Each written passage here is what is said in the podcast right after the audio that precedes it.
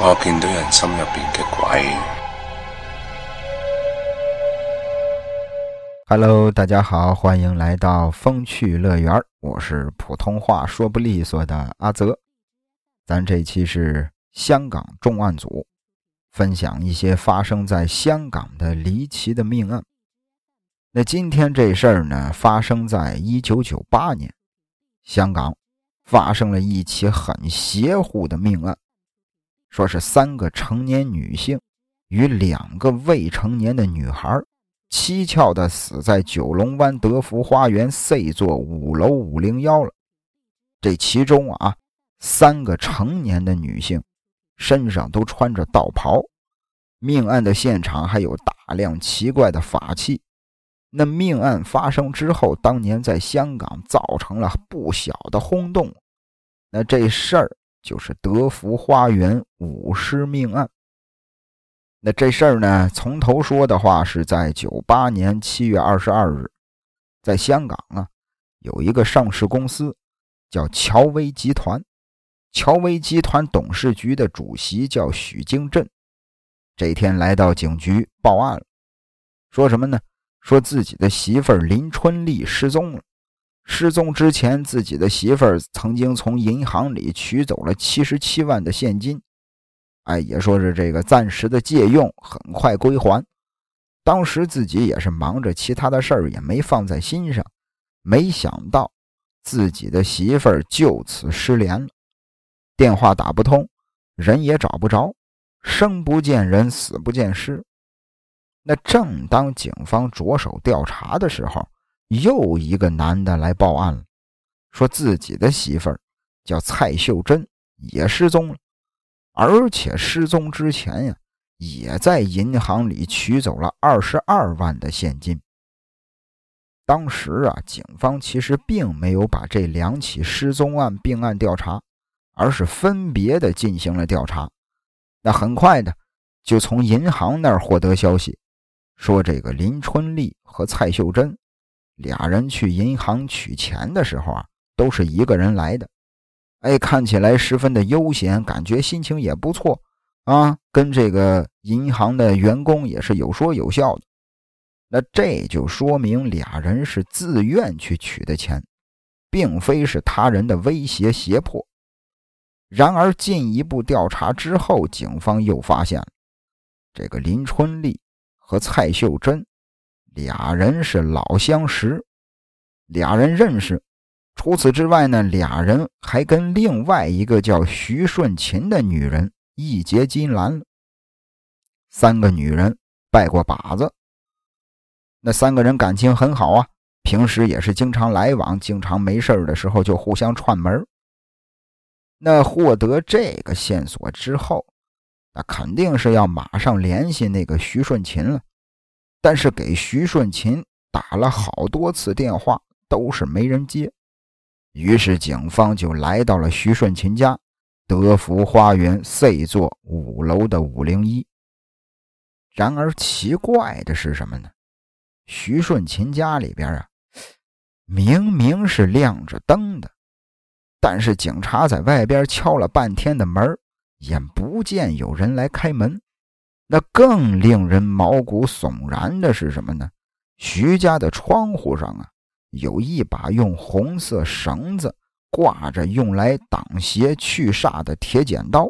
旁边有些经验丰富的老警员就觉得这事儿不对劲儿，赶紧的强行撞开门。进到屋里之后，大家伙都不由得倒吸了一口凉气。在这个房间里呀。横七竖八的躺着五具尸体，其中呢，在这个房子的大厅有一具，卧室里边有两具，浴室、厨房各有一具尸体。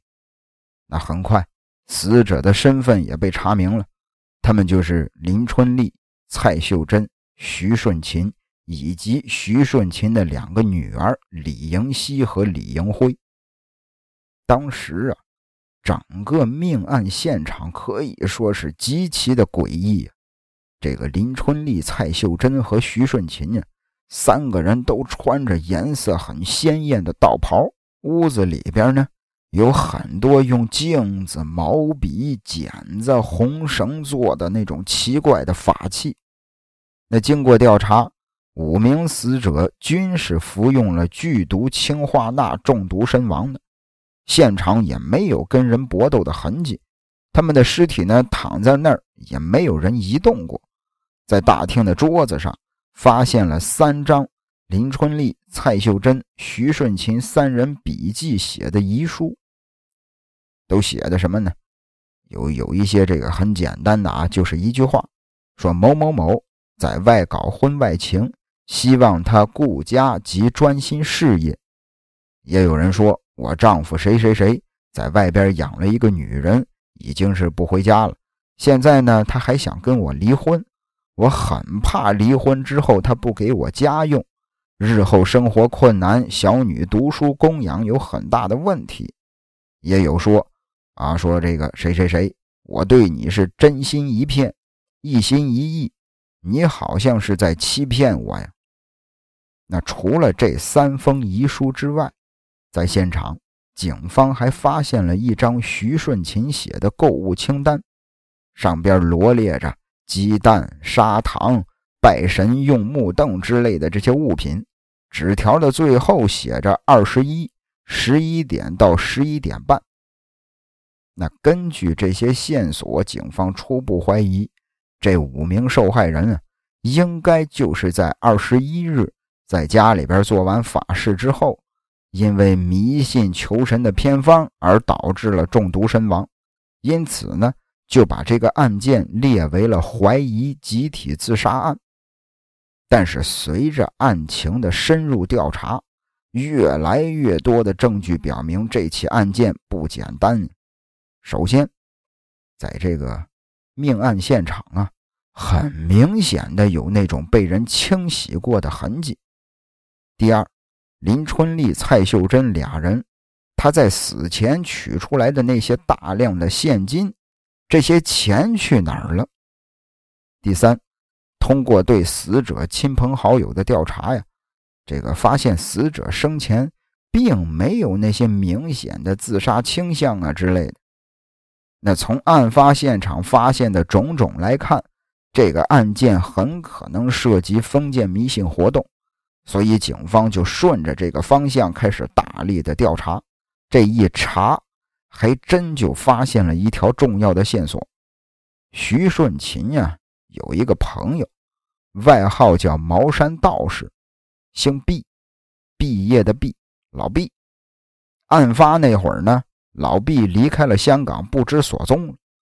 那这个老毕在香港其实是开了一家贸易公司，虽然开的是贸易公司啊，但是他经常的对外宣称说自己是个茅山道士。这个老毕跟徐顺琴很熟啊，和林春丽、蔡秀珍也都认识。这个老毕呀，曾经跟这三个女人说过一件事儿，他说自己呀。学会了五鬼运财术，五鬼运财，一二三四五的五，妖魔鬼怪的鬼，运输的运，财产的财，财宝的财，五鬼运财术，说是可以通过开坛做法，让他们供奉的钱财翻两倍。那会不会是这个老毕以五鬼运财术为名？引诱三个女人入局，然后杀人灭口之后携款潜逃呢？警方于是立马对这个老毕进行了立案调查。然而就在这个时候，老毕主动回到了香港联系警方。怎么回事呢？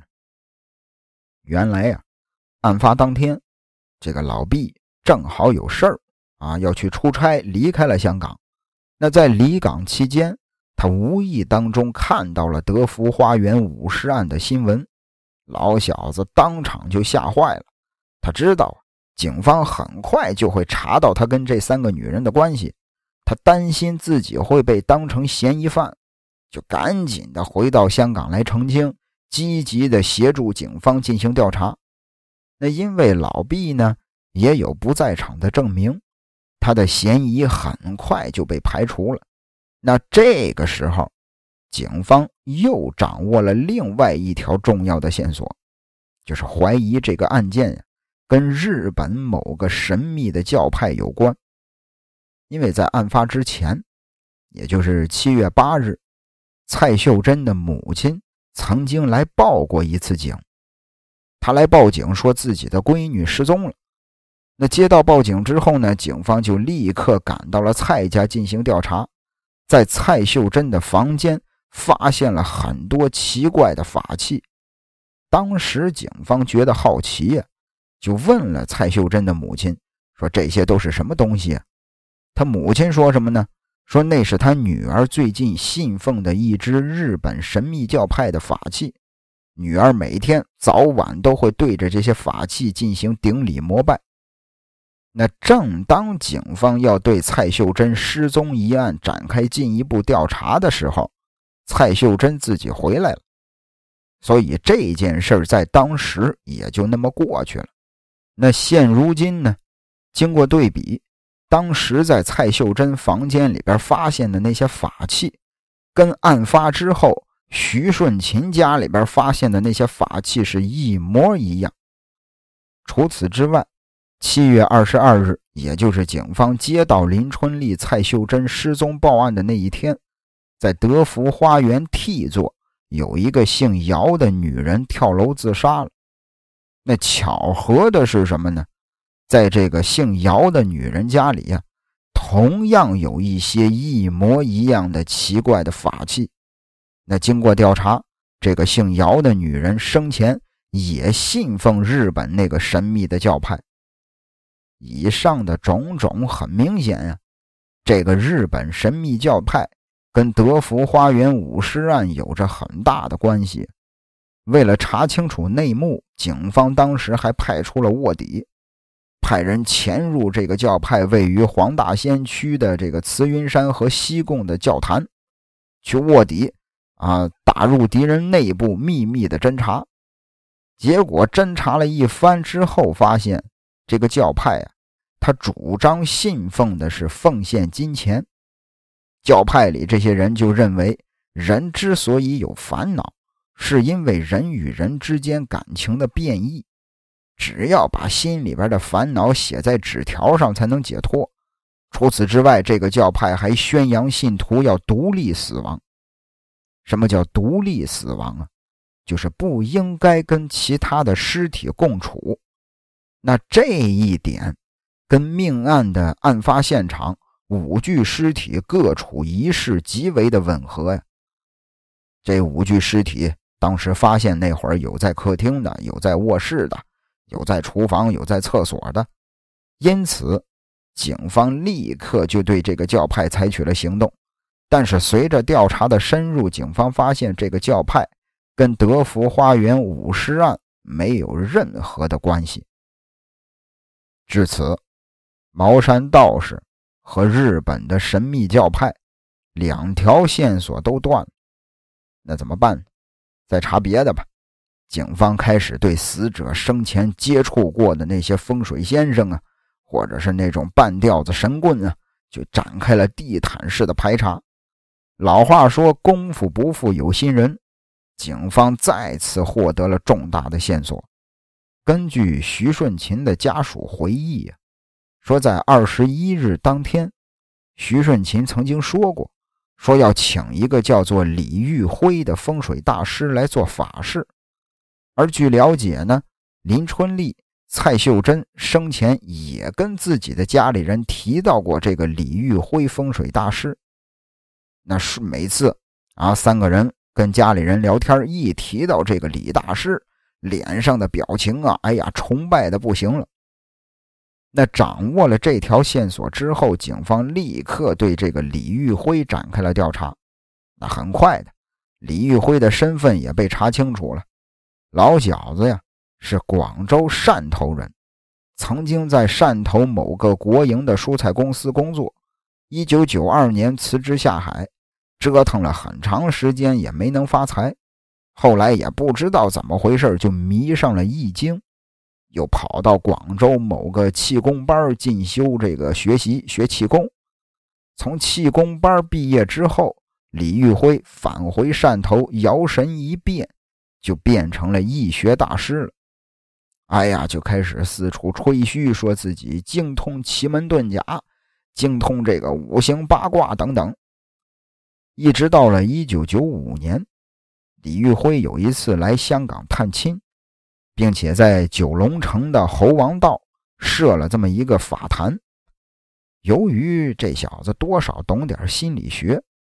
说话呢，又是巧舌如簧，经常是对这些来算卦的呀，对这些信徒啊是应对自如，所猜的那些事儿呢，也都是八九不离十。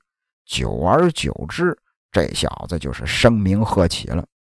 又过了三年，一九九八年七月十九日，李玉辉拿着往返香港的双程证来到香港，之后呢？在七月二十一日晚上八点离开香港，返回了内地。那说到这儿，从人物关系和时间上来看，李玉辉跟德福花园舞尸案之间有不小的联系。但是由于他已经是返回内地了，香港警方呢也只能是先打电话啊，跟李玉辉取得了联系。那面对警方询问案发当日的行程，李玉辉说什么呢？说自己呀，本来是七月二十二日答应了林春丽之邀去他家里边做法事，结果没想到七月二十一日的晚上，林春丽的朋友徐先生找上门，说这个林家临时有事儿，第二天做法事也是没法照常进行了。啊，这个徐先生特别的代替林家登门道歉，临走的时候还给了这个李大师三千块钱港币作为赔偿。后来，李玉辉啊，这个李大师一看自己在香港也没什么可干的了，于是当天晚上直接返回了内地。反正对于德福花园五尸案，他是一点儿也不知情。那当警方邀请李玉辉前往香港协助办案的时候，他也是十分的愿意，啊，态度很配合。但是由于他办的这个通行证啊需要时间，办理这个去香港的通行证需要一定的时间，所以这个就跟警方约定了，说在七月三十日抵达香港配合调查。那警方呢，当然也不会就这么干等着。他们联系了内地的公安，请求内地的公安协助。在七月二十七日的上午，汕头警方与香港警方组成了联合调查组，对李玉辉也是进行了重点的调查，而且很快就有了重大的突破。警方把在德福花园命案现场提取到的十四枚指纹跟李玉辉的指纹进行了对比。结果出来之后，发现这十四个指纹里边有十个指纹都是李玉辉留下的。八月一日，专案组一看李玉辉也没如约到岗，就立刻对他在九龙城猴王道的那个法坛啊那个寓所进行了突击的搜查，在寓所里边发现了一条蓝色的尼龙绳，哎。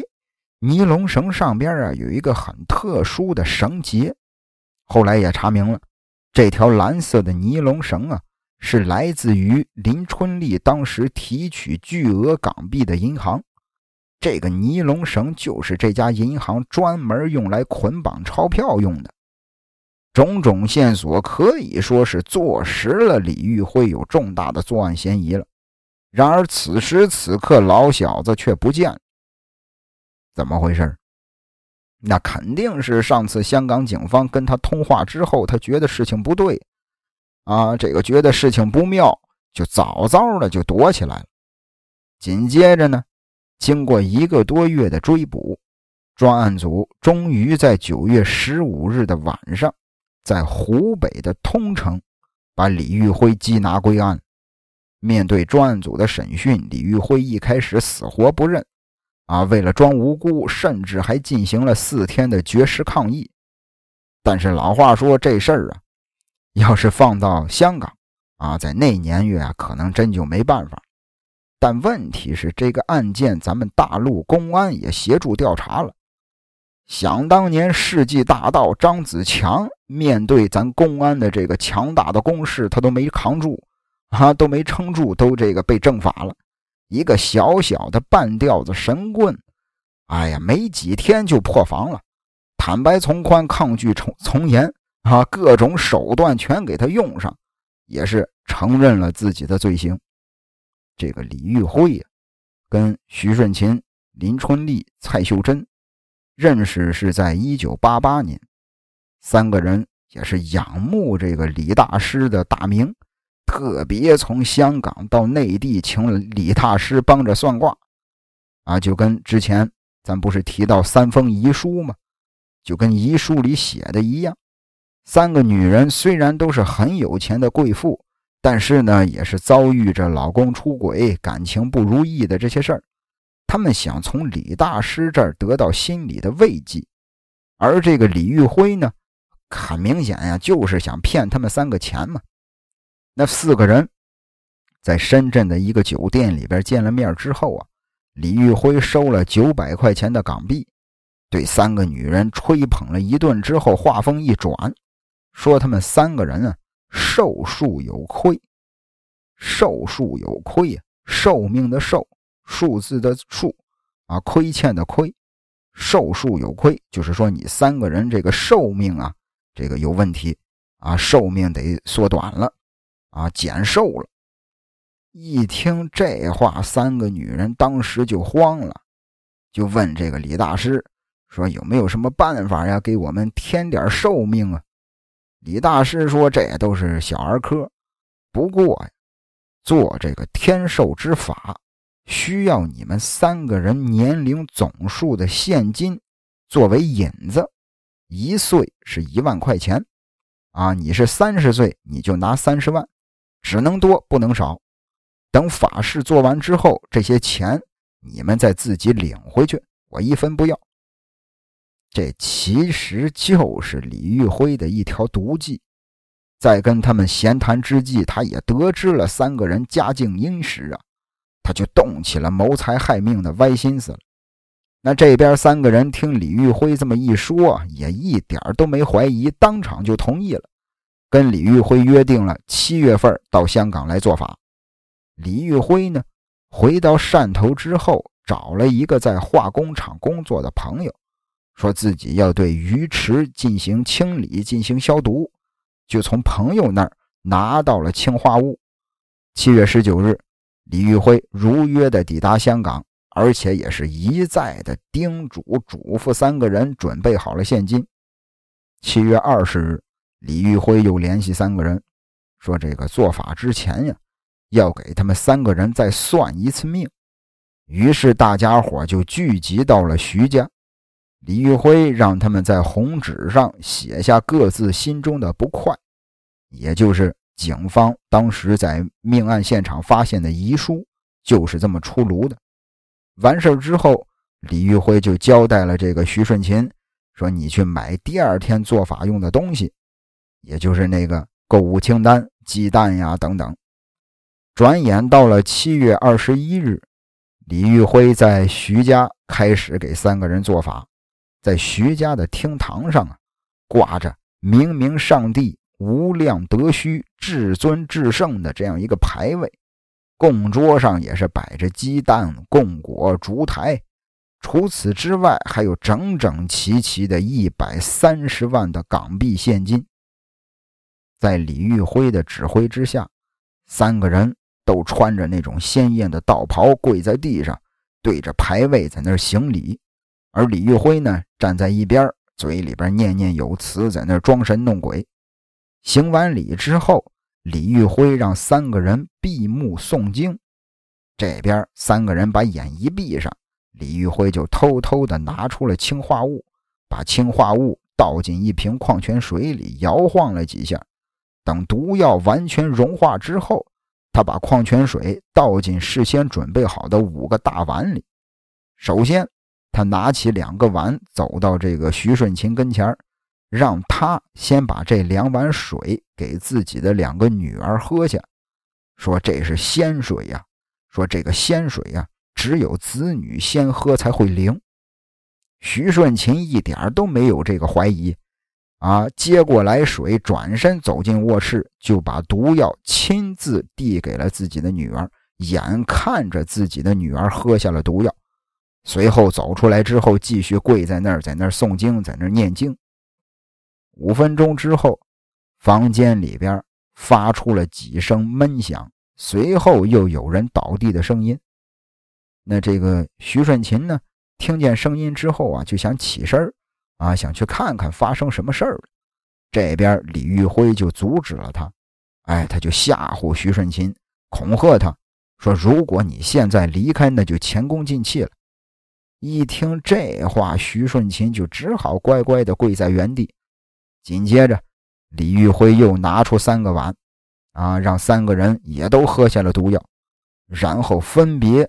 啊，要他们去不同的地方，比如说徐顺琴，你在客厅，啊，这个你去厨房，你去厕所，啊，你们就在那儿等着，就在屋里边别出来，就在那儿等着，等着神迹的降临。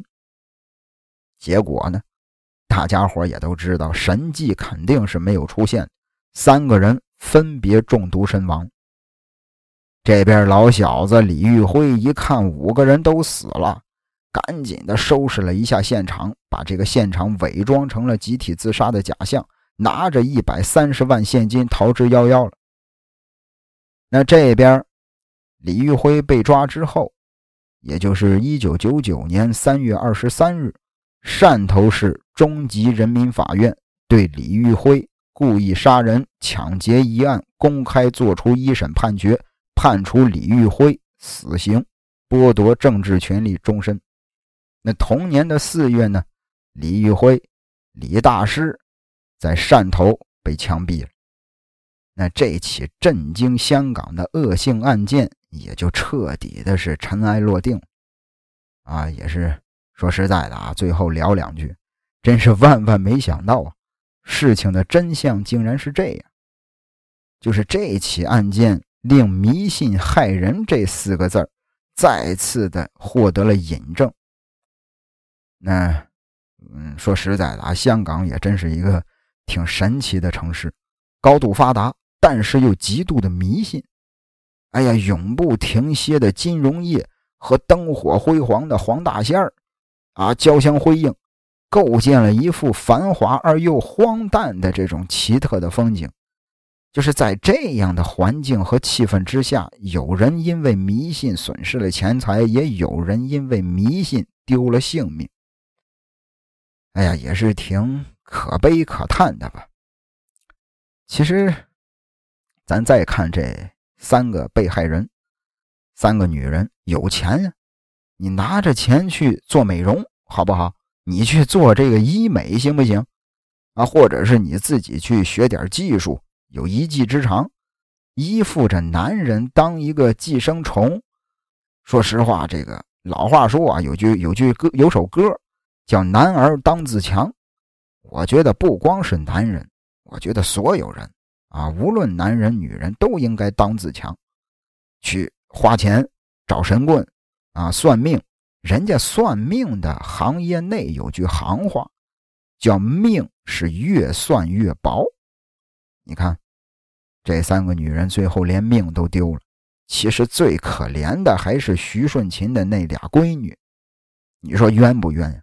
摊上这么个妈，而且这个不知道大家伙有没有发现一件事儿，就是在这个世界上，好像是呃国外咱不知道啊，国外咱不知道，就是说咱国内，好像是越有钱的人就越迷信，而且这个迷信啊，它不不不是说这个你像这个信奉佛教呀、信奉道教呀，人家那是宗教信仰。哎，是这个正道，迷信是什么呢？就像这三个女人，不知道发生了什么，也不知道这是怎么回事哎，就觉得很厉害，就去盲目的，自己还迷迷糊糊的呢，就去相信了，这叫迷信。而且这个案子最痛快的一件事是什么呢？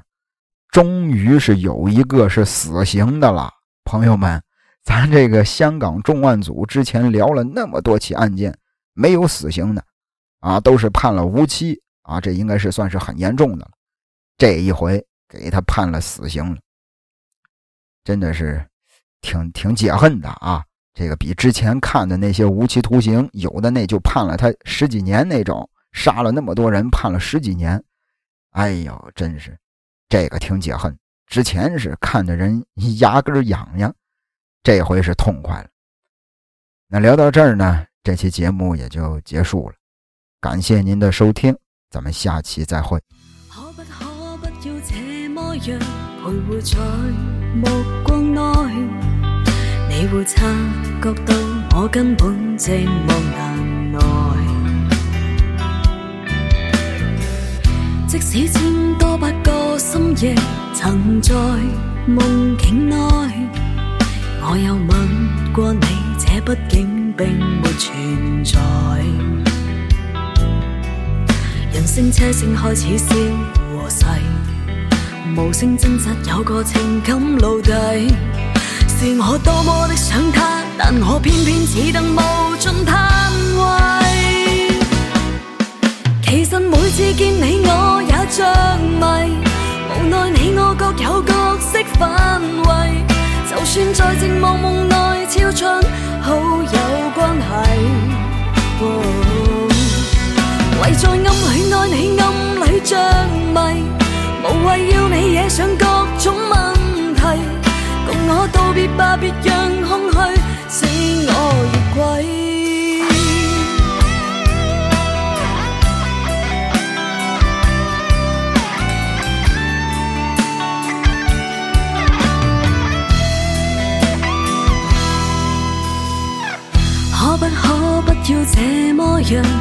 徘徊在目光内，你会察觉到我根本寂寞难耐。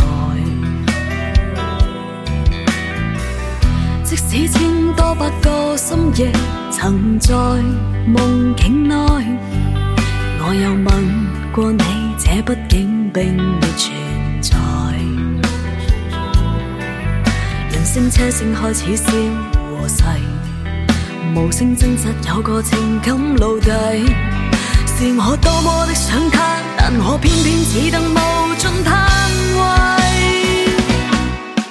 其实每次见你我也着迷，无奈你我各有角色范围，就算在寂寞梦内超出好友关系，唯在暗里爱你，暗里着迷。无谓要你惹上各种问题，共我道别吧，别让空虚使我越轨。